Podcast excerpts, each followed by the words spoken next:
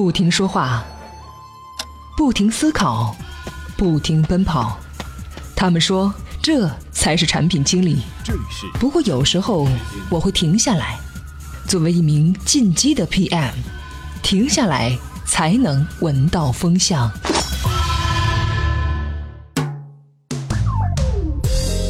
步子迈的再大也不怕扯到蛋，欢迎各位，这里是进击的 PM 频道。最近关于滴滴打车软件的新闻有很多，更名啊，联营饿了么等等等等。哎，今天我们也来聊一聊与滴滴有关的话题，但是啊，换个角度，从经济学的角度来分析一下滴滴和优步为代表的打车软件。经济学中有一个关于经济效率和收入分配的概念，叫做帕雷托效应，也叫做帕雷托最优。有经济学基础的听众应该对这个比较熟悉。帕雷托最优描述的是资源分配的一种理想状态，是公平与效率的理想王国。哎，那么问题来了，以滴滴和优步为代表的打车软件的出现，符合帕累托改进吗？首先揭晓答案，并不符合。至于为什么这么说，资讯过后我们接着讨论。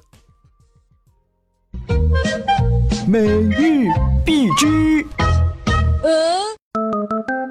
号称史上最重要升级 iOS 九正式版开始推送，被苹果誉为 iOS 系统诞生以来最重要升级的 iOS 九正式版，在北京时间九月十七号凌晨开始推送。此次升级的机型也非常宽泛。谷歌新机表挖亚马逊墙角来充实可穿戴团队。据 BI 中文站九月十七号报道，谷歌名为 Aura 的项目正在研发一种新的可穿戴技术。为此，谷歌正从亚马逊的秘密硬件研发部门 Lob 幺二六招募消费电子产品专家，以充实这个新项目团队。高通黑科技。新技术让手机三十五分钟充电百分之八十，高通高级并行充电配置全新的充电功能出炉，称之为 Quick Charge 三点零。这一功能将智能手机电池的电量从零充到百分之八十，只需要花费三十五分钟。苹果系统又出故障了，这回是苹果手表。据外媒报道，苹果推迟了 Watch OS 2的发布计划，因为在这款软件当中发现了一个未指明的漏洞。在 Facebook 平台上购物终于成为了现实。T N W 九月十七号报道，Facebook 与电商平台 Shopify 建立了合作关系，将在 Facebook 的页面上添加一项名为“商店 Shop” 的新功能，这样用户们不用离开 Facebook 平台就能够浏览他们最喜爱的商店了。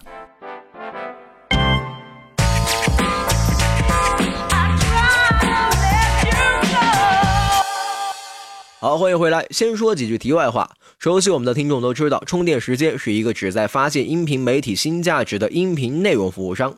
我们有专栏精粹、TMT 创业者、营销方法论、进击的 PM、文化媒体人、电商治愈系等一系列节目。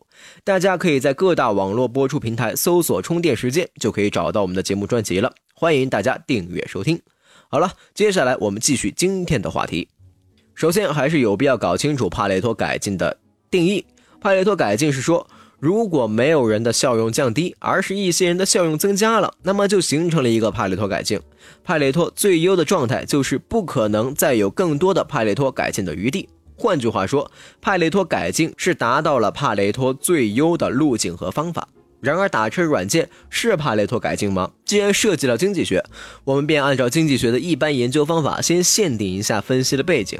现在，出租车、专车、优步等业务竞争非常激烈。为了不使分析泛化，我们只关注出租车，忽略专车和优步的存在。那么，在最理想的情况下，假设所有的乘客都用打车软件，打车软件只有一个，所有出租车都使用打车软件，出租车必须接受最近的乘客叫车，打车软件纯公益性质，不额外征收费用，忽略联系的电话费、电池损耗等一切交易费用。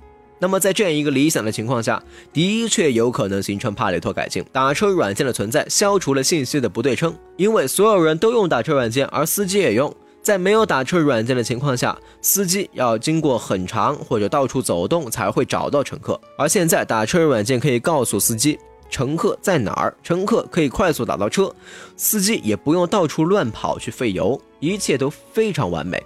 事实上，如果有以上的假设，打车软件可以作为一个 social planner，也就是一个知道所有信息的社会计划者。所有的乘客和司机都听从他的安排，很容易可以达到效率的最大化。然而，可惜的是，上面做出的一系列假设有一条不满足，就可能导致效率的损失。比如，如果不是所有的乘客都用打车软件，那么那些不使用打车软件的乘客情况就可能变差了。想象一下，你是不是经常遇到空车招手不停？如果没有打车软件，这辆车它肯定停下来了。所以啊，在这种情况下，有人利益受损了，这不是帕累托改进。而如果打车软件不只有一个，滴滴和快递之间不能相互通信，这种情况下，相对于没有打车软件的，可能就是一个帕累托改进。但是明显相对于只有一个打车软件，仍然达不到效率的最大化。如果有司机不用打车软件，与第一条类似，不使用打车软件的司机就会受损。而出租车必须接受最近的乘客叫车。如果不是这样，虽然打车的人就在一台出租车旁边，但是这辆车通过打车软件知道你只是去一个距离不到一公里的地方，而前面就有一个去机场的乘客，他不会接你，而会去接那个去机场的。所以那些不管距离远近，出门就打车的人，利益就受损了。从这点上看，专车比如优步就设计的非常好。最后一条，如果打车软件是需要收费的，这个钱就像一个税收一样，需要司机和乘客分担，因而也不是帕累托改进。分析了这么多，对帕累托改进是不是有更深层次的了解了呢？对于滴滴和优步这样的打车软件这种互联网产品，由于市场环境的不同，传统的经济学理论也有些不适用了。好，今天的节目就是这样，感谢大家的收听。最后继续分享一篇关于 App Logo 的文章。最近啊，滴滴才更换了新的微笑 logo，引发了全民的吐槽。那么什么样的 logo 才是最好的呢？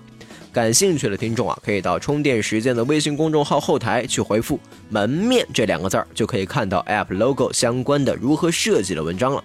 好，欢迎大家关注我们的微信公众号“充电时间”，也是长期掌握并收听充电时间系列节目的最佳方法。哎，同时欢迎大家也可以关注我们充电时间系列的其他节目。好。感谢收听，我们下期再见。